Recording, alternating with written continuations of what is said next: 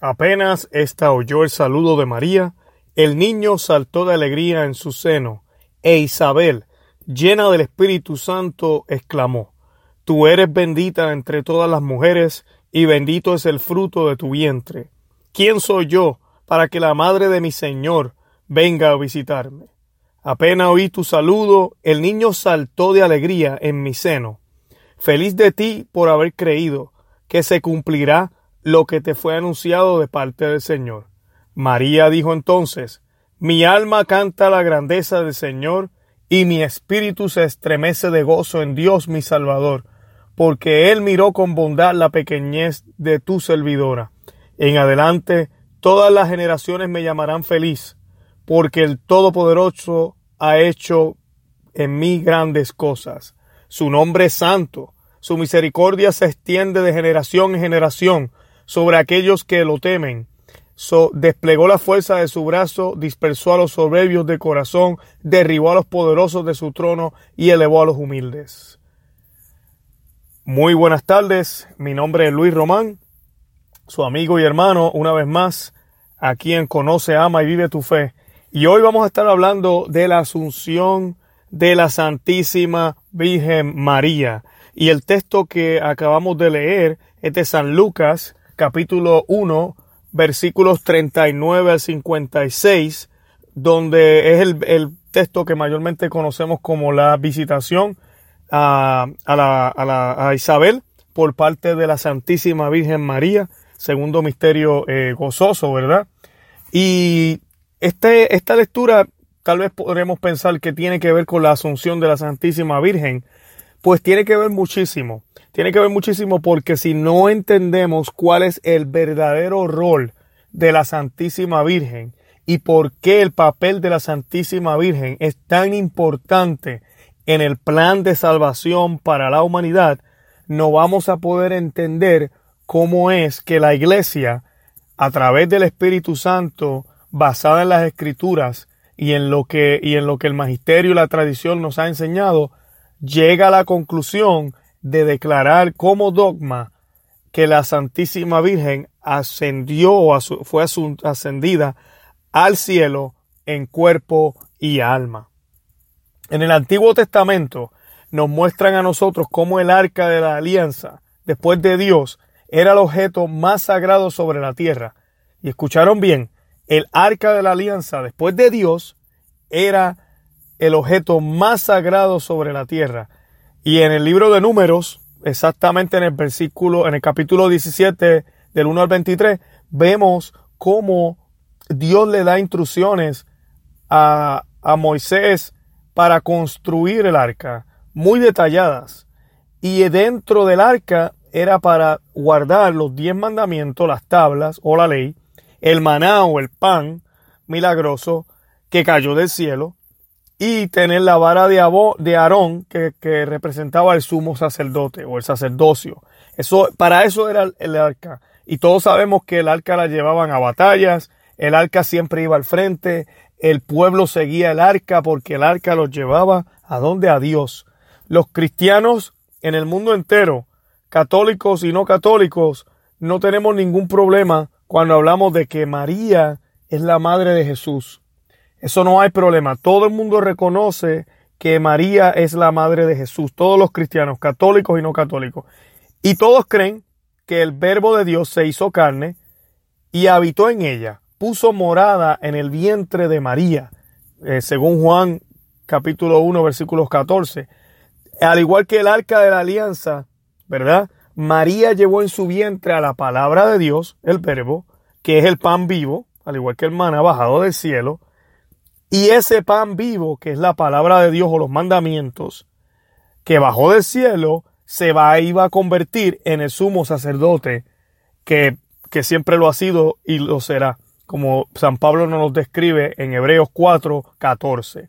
Así que ahí vemos las similitudes inmediatamente si analizamos cuál es el papel de María, al igual que el arca de la alianza, era tener en su vientre, traer al mundo la palabra de Dios, el verbo hecho carne, que también a su vez el pan bajado del cielo, al igual que el maná, y es nuestro sumo sacerdote como el sacerdocio que existía, establecido por el propio Dios desde el Viejo Testamento.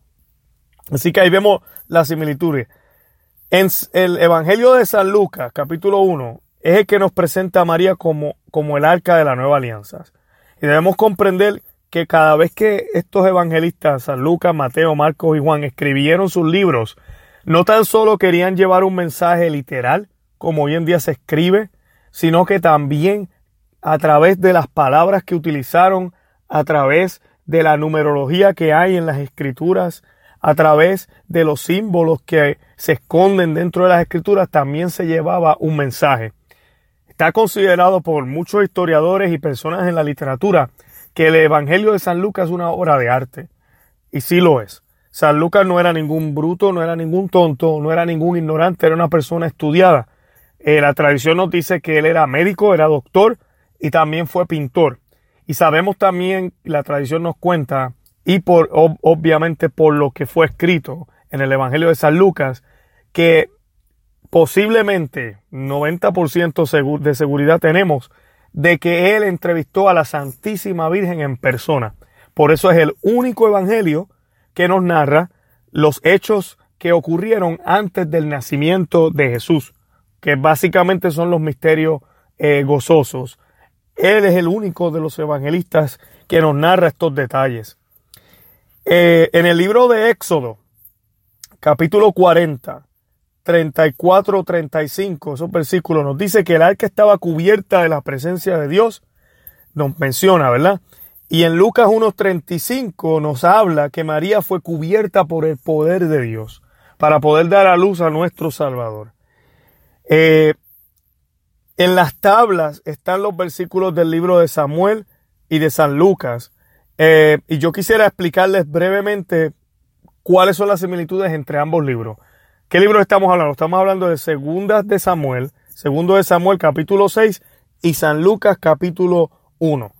Y vamos a ir uno por uno y vamos a poder ver cómo San Lucas quería que todo judío que conocía el libro de Samuel se diera cuenta del mensaje que él trataba de transmitir a través de sus escritos.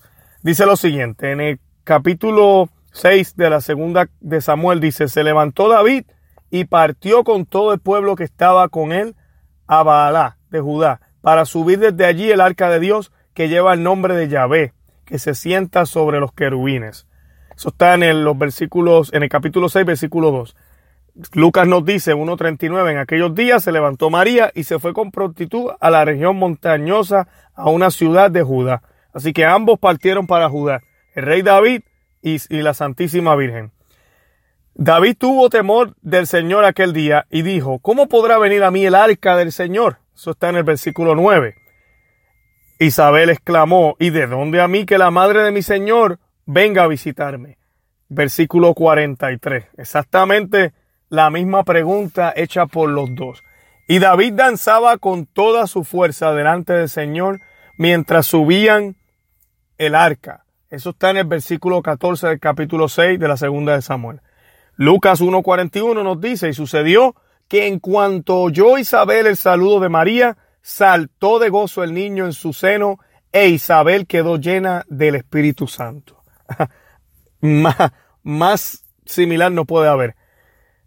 Dice Samuel, y estuvo el arca del Señor en casa de Obén tres meses y bendijo eh, el Señor a Obén y a toda su casa. Eso está en el versículo 11. ¿Cuánto tiempo permaneció María? Nos San Lucas en el versículo 56. Tres meses. Y luego de los tres meses se volvió a su casa. Porque y esto no son eh, coincidencias. Así sucedió, pero también así Lucas nos quiere dar a conocer un mensaje escondido detrás de esta historia. Eh, María estuvo tres meses. Como sabemos, muchas personas a veces se cuestionan si María estuvo cuando Juan nació. Pues sí, María estuvo cuando Juan nació, porque cuando el ángel le da el mensaje a María, le deja saber que su prima Isabel ya tiene seis meses. Le dice, está en el sexto mes, la que no podía tener hijos. Y María va y permanece tres meses allá. ¿Y por qué exactamente tres meses? Porque ya dio a luz a Juan, entonces se regresa a, a su lugar de origen. En el versículo 17 del capítulo 6 de Samuel, en la segunda de Samuel, nos dice, metieron pues el arca de Yahvé y la pusieron en su lugar en medio de una tienda que David le había levantado. Y sacrificó David holocaustos y ofrendas de paz delante de Yahvé. Lucas nos dice en el capítulo 2, versículos 22 a 24, cuando se cumplieron los días para la purificación de ellos, según la de Moisés, le trajeron a Jerusalén para presentarle al Señor como está escrito en la ley del Señor. Todo varón primogénito será consagrado al Señor y para ofrecer un sacrificio conforme a lo dicho de la ley del Señor. Y ofrecieron un par de tórtolas y dos pichones. Así que pueden ver aquí también la similitud de cómo David también ofrece holocaustos y va a donde está el, arca y vemos cómo María y José también cumplen con el mismo precepto. Eh, ¿Por qué esto es importante? Porque si el arca de la alianza era lo más importante para el pueblo de Israel después de Dios, para nosotros los cristianos, después de la Santísima Trinidad, el nuevo, la nueva arca de la alianza, el nuevo arca de la alianza, que es la Santísima Virgen, es lo más importante. Después del, del, Padre, Hijo y Espíritu Santo está nuestra Madre, la Santísima Virgen María, de eso no hay duda. Y vemos cómo San Lucas coloca la historia en el mismo orden que está en la segunda de Samuel, para que cualquier judío, ¿verdad?, que sabe de las escrituras, pudiera comprender y entender, wow, el arca de la alianza o, o el papel de María es ese.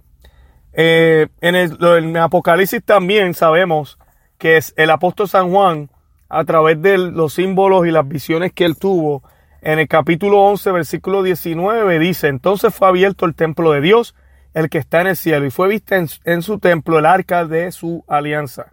Y hubo relámpagos y voces y truenos, terremotos y granizada. Y en los siguientes versículos, ¿verdad? Ya brincando al capítulo 12 del 1 al 5, nos dice, una gran señal apareció en el cielo. Una mujer vestida de sol, con la luna bajo sus pies y una corona de dos estrellas sobre su cabeza. Está encinta y grita con los dolores del parto y con el tormento de dar a luz. Y apareció otra señal en el cielo, un gran dragón rojo con siete cabezas y diez cuernos, y sobre sus cabezas siete diademas. Su cola arrastra la tercera parte de las estrellas del cielo y las precipitó sobre la tierra. El dragón se detuvo delante de la mujer que iba a dar a luz para devorar a su hijo en cuanto lo diera a luz. La mujer dio a luz a un hijo varón, el que ha de regir a todas las naciones con cetro de hierro, y su hijo fue arrebatado hasta Dios y hasta su trono. Ahí vemos que realmente, que tenga dudas, ¿verdad? Sabemos que la mujer puede representar la iglesia, puede representar muchas cosas que los teólogos nos dicen, pero obviamente solo una, como decíamos ahorita, es la madre de Jesús. Solo una tuvo al único que puede realmente regir con cetro de hierro todas las naciones.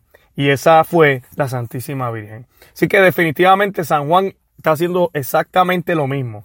Y quería recalcar, ahorita estaba mencionando que en el versículo 11 al 19 nos muestra el, arca de la alianza. Y luego en el capítulo 12, versículos 1 al 5, nos dice que aparece una señal.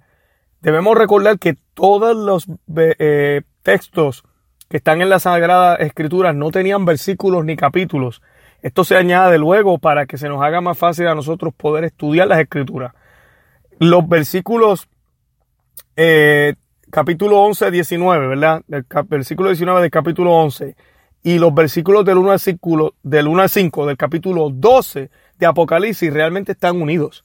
So Juan lo que está diciendo es, yo veo el arca, que cualquier judío quedaría impresionado porque el arca está perdida. Y él dice que la está viendo, ¿ok?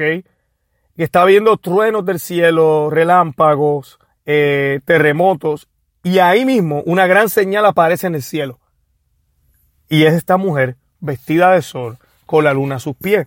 Y sabemos que ella es la Santísima Virgen María. Así que ¿Por qué es importante? Porque no podemos olvidar, si nos vamos al Génesis, que por la voluntad de una mujer Eva, que comió del fruto prohibido, llegó el pecado al mundo. Y no es culpa de ella solamente.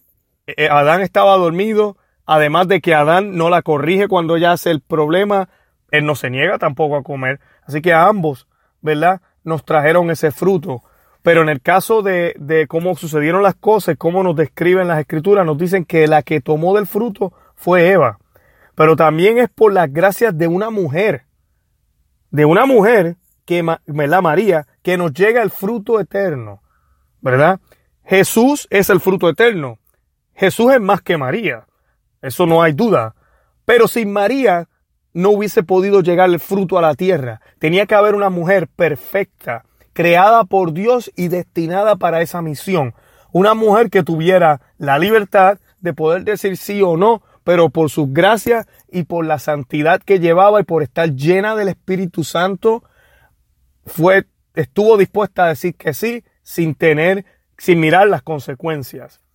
Así que por una mujer que comió de fruto prohibido llegó el pecado del mundo, pero por otra, ¿verdad? María nos llega el fruto eterno y gracias a su obediencia permitió que se hiciera la voluntad de Dios y así viniera la salvación del mundo. Por la desobediencia de Adán y Eva, pero comenzando con Eva, perdimos la gracia.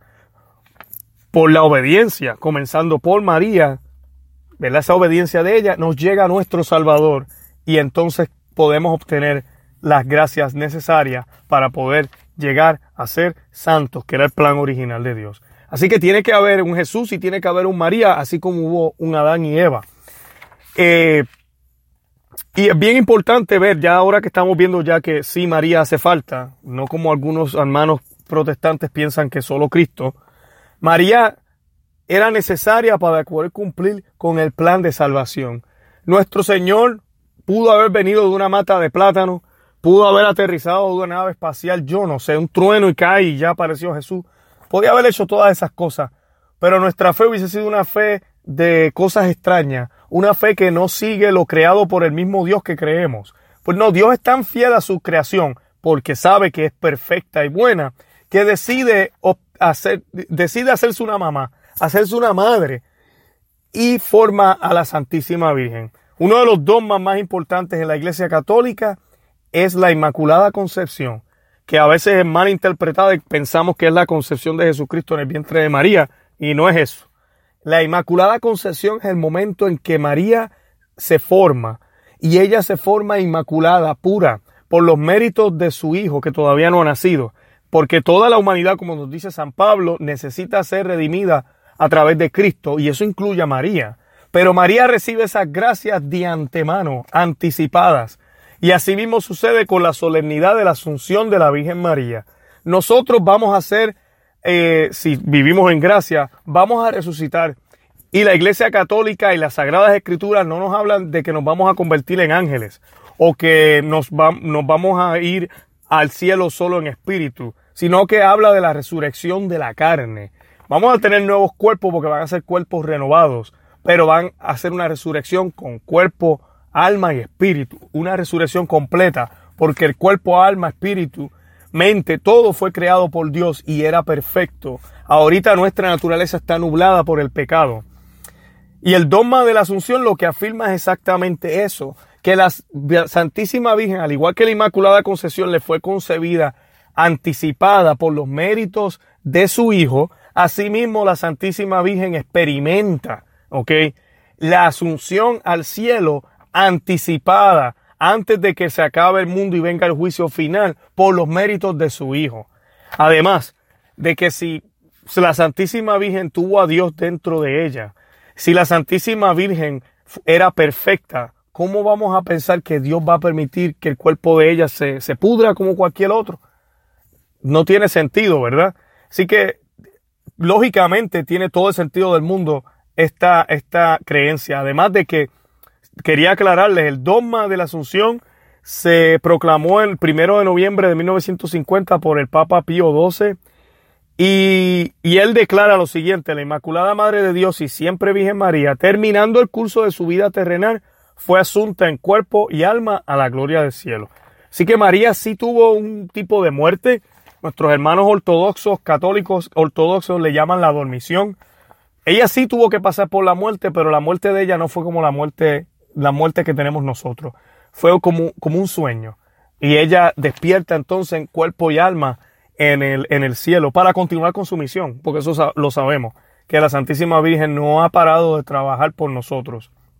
Pero el dogma se declara en 1950, pero no significa que se comenzó a creer en él en el 1950 o que la iglesia después de 1950 años, entendió y se dio cuenta, oye, eh, parece que sí, ella ascendió al cielo, o descubrieron que ahora sí ascendió, o decidieron cambiar algo, nadie creía en eso y ahora vamos a creer de ahora en adelante, y se callan la boca, yo soy el Papa y estos dogmas y se lo van a creer. No, no fue así. Desde el comienzo, desde el principio, y evidencia de eso son las iglesias ortodoxas de Oriente, siempre ha habido la tradición, y cuando decimos tradición no son costumbres, tradición es enseñanza oral. Ha habido la tradición oral de que la Santísima Virgen pasó, se fue, Jesucristo la buscó y la llevó al cielo. Siempre ha habido eso y hay miles de pinturas, cientos de pinturas eh, y escritos de los primeros santos, de los primeros siglos, de los doctores de la iglesia, que nos dicen eso, que, que, que nos hablan de eso. Eh, y, ¿cómo se dice? Y nos, y nos respaldan esa tradición. Eh, por ejemplo, tenemos a San Andrés, que decreta, que nos dice cómo, cómo no se corrompió el útero, como no se corrompió el útero de la que dio a luz, así ni la carne de la que murió.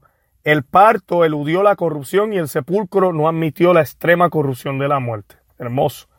Eh, así que la Santísima Virgen, eh, su cuerpo fue elevado por los méritos de nuestro Señor Jesucristo. San Juan Pablo II en el 1997 dijo, el dogma de la Asunción afirma que el cuerpo de María fue glorificado después de su muerte. En efecto, mientras para los demás hombres la resurrección de los cuerpos tendrá lugar al fin, al fin del mundo. Para María la glorificación de su cuerpo se anticipó por singular privilegio. Of course, la visión, la misión de María es única. Nadie la ha tenido, nadie la tuvo y nadie la va a tener. Ella es la obra de arte perfecta de nuestro Señor y tuvo que hacerlo de esa manera para que entonces Jesucristo entrara en el plan de salvación. María y Jesús van juntos. No podemos decir que somos cristianos si no creemos en María. Y no podemos decir que somos marianos si no creemos en Jesucristo, obviamente. Porque el ser mariano me lleva a Jesús. Jesucristo, María es el camino más corto hacia, hacia Jesús. María intercede por nosotros ante Jesús. Y nuestro Señor es el único mediador que intercede ante Dios Padre por la humanidad entera. Sin María no podemos ser cristianos, eso es así. En el misal romano se decía en la misa de la Asunción, ya que la Madre de Dios salió de este mundo conforme a la condición de la carne mortal, eh, y verdad, no, no, no, no, nos habla ¿verdad? de eso, de que murió, de que pasó por eso, pero el Señor la rescata para que su cuerpo no sea corrompido. Eh, las causas de la muerte de María no se conocen, pero sí sabemos, nos dice eh, San Jerónimo, lo dice también Santo Tomás de Villanueva, San Alberto Magno, Dionisio, que la Virgen no agonizó ni por martirio ni por muerte violenta, tampoco de enfermedad o vejez. Todos los teólogos afirman que la Virgen murió a causa del amor de Dios y del apasionado deseo de, estar con Él. Esa es la razón por la cual la Santísima Virgen llega un momento en el cual ya tengo que irme con mi hijo, tengo que ir a donde el Padre, tengo que unirme a donde Él, porque esa era la, la, razón por la cual la Santísima Virgen existió, es esa nada más. Esa es la razón por la cual ella existió. María Santísima nos muestra el destino final de quienes oyen la palabra de Dios y la cumplen. Nos estimula a elevar nuestra mirada a las alturas donde se encuentra Cristo, sentado a la derecha del Padre, y donde está también la humilde esclava de Nazaret, ya en gloria celestial. Eso también nos lo dijo San Juan Pablo II en 1997. Así que definitivamente debemos meditar en estos misterios, en la asunción de nuestra Madre. Eh, debemos creerlos como buenos cristianos y católicos que somos y debemos entender qué es lo que nos quieren decir. Nos quiere decir que nosotros vivimos en este mundo, pero debemos mirar hacia arriba. Debemos sentir ese deseo de estar con el Señor y hacer todo lo posible aquí en la tierra de amar a nuestra familia, amar al prójimo y hacer todo lo que tenemos que hacer, todo lo que conocemos. Estar pegaditos a la iglesia, pegaditos a todos los sacramentos, para poder morir en gracia, para que cuando nos toque el momento de morir y ser juzgados por nuestro Señor, el juez celestial, podamos permanecer con Él para siempre. Esa es nuestra misión, esa es la razón por la cual estamos en este planeta y esa debe ser el, el motivo por el cual yo me levanto todos los días. quererle presentar al Señor a otros a través de mis palabras, obras y trabajo y demostrarle mi amor a otros a través de mis obras, de mi trabajo, de mis pensamientos y demostrarle el amor a Dios a través del prójimo y obviamente a través de la iglesia. Espero que les haya servido de algo esta enseñanza. De verdad que los amo en el amor de Cristo y que Dios los bendiga y la Santísima Virgen los acompañe. Santa María, ora pro nobis.